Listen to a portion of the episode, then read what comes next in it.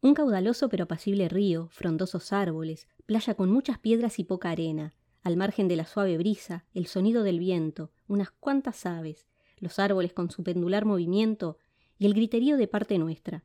El resto es un confortable silencio, alejándonos del adoctrinamiento tecnológico, rodeados de naturaleza y paz. Nos ha traído a este esplendoroso paisaje una pequeña celebración relacionada con el paso del año escolar. Un no tan nutrido grupo de estudiantes santapedradunos, como solían llamarnos, por hacer parte del mejor y más revolucionario colegio de la ciudad.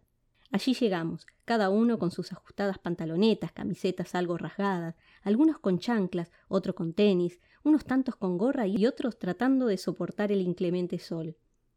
Todos con nuestros morrales y comidas preparadas en el hotel Mamá. Ninguno cocinaba ni un agua hervida. El disfrute estaba preparado, dispuestos a festejar y gritar a los cuatro vientos que habíamos pasado el año. Eso sí, no todos pasaban con honores. Siempre había quien pasaba raspando, aquel que no podía evitar habilitar materias, otros a punta de ruegos a los profesores, sin faltar aquellos que terminaban haciendo obras de limpieza o pintura en las instalaciones del colegio para pagar las últimas décimas que le hacían subir la nota y pasar en ese tan anhelado seis. Pero no le hace. Lo importante era pasar. Y eso hacíamos. A los empujones conseguíamos el objetivo. Obviamente esas anécdotas hacían parte de las recochitas y bromas en el paseo. Comentarios como Uy, marica, usted se lo dio al profe para que lo pasara, ¿no? Huevón, Nadie daba un peso por usted. Estábamos seguros que no recuperaría esas siete materias que perdió el primer período. Uy, este man con todas las clases que capaba y mírenlo, pasó sobrado del lote. Usted como todos los años, ¿no? Habilitando materias. Era lo que nos decíamos para recordar lo que había sido nuestro feliz e inolvidable paso por el bachillerato, lo cual nos llenaba de risas tras cada burla y entendíamos que lo hecho, hecho estaba. Bueno, partida a lo que vinimos, dijo el más casposo de la manada. Se quitó la camiseta, los tenis y corrió entre piedras derechito al río. Con ello, lo seguimos cual borregos detrás del pastor, todos al agua haciendo lo que solíamos hacer en esos paseos, la gran represa. Nos acomodábamos en línea y pasábamos uno a uno las piedras en un impecable orden y obra de ingeniería, digno de nuestra capacidad académica, lo cual significaba que se nos caía unas veinte veces antes de terminar la gran obra. Eso sí, una vez terminada, lucía mucho mejor que algunas que hacen unas cuantas ratas del gobierno. En esa represa artesanal lográbamos armar juegos, lanzarnos desde las ramas de los árboles en majestuosos clavados, solo comparables con los Juegos Olímpicos. No faltaba el que se descocotaba la cabeza por menso y no saber caer, o el que podía quedarse tío porque estando en la rama del árbol se resbalaba y caía sobre la misma con ella entre las piernas. Todo era alegría, risas y el folclor cotidiano constante de adolescentes estudiantes de bachillerato.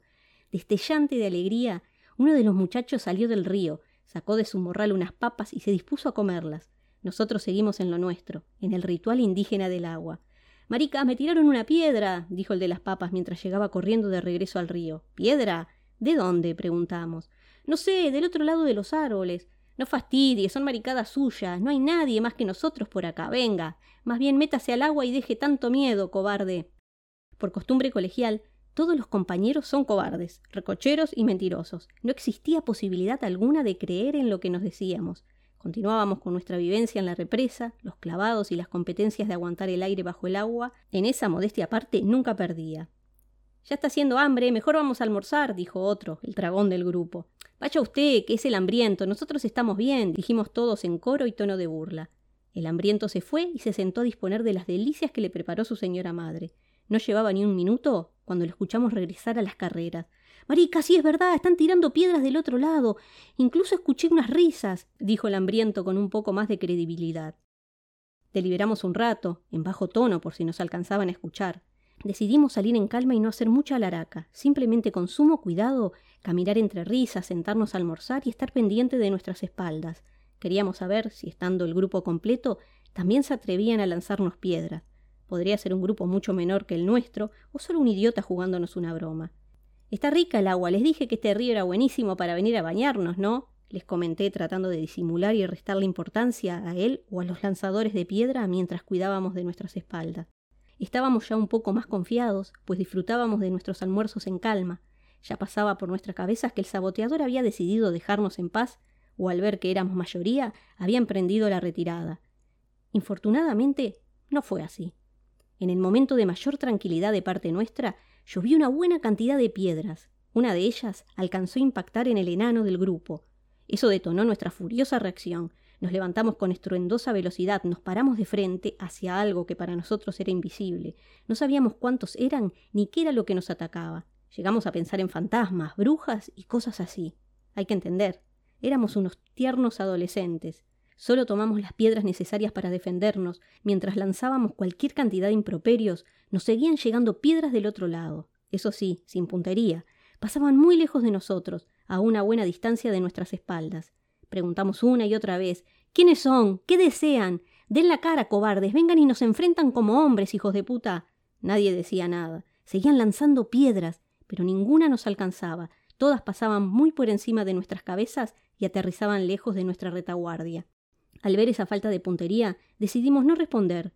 Entendíamos que no tenía sentido. De repente, el enano, el que sí había recibido un golpe en su hombro derecho, sacó un arma.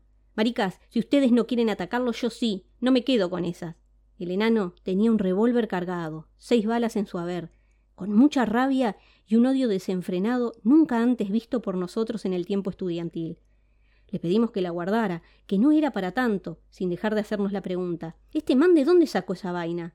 Le dijimos que quienes estaban detrás de todo eso, al parecer, eran muy malos en puntería, o solo trataban de jugarnos una broma.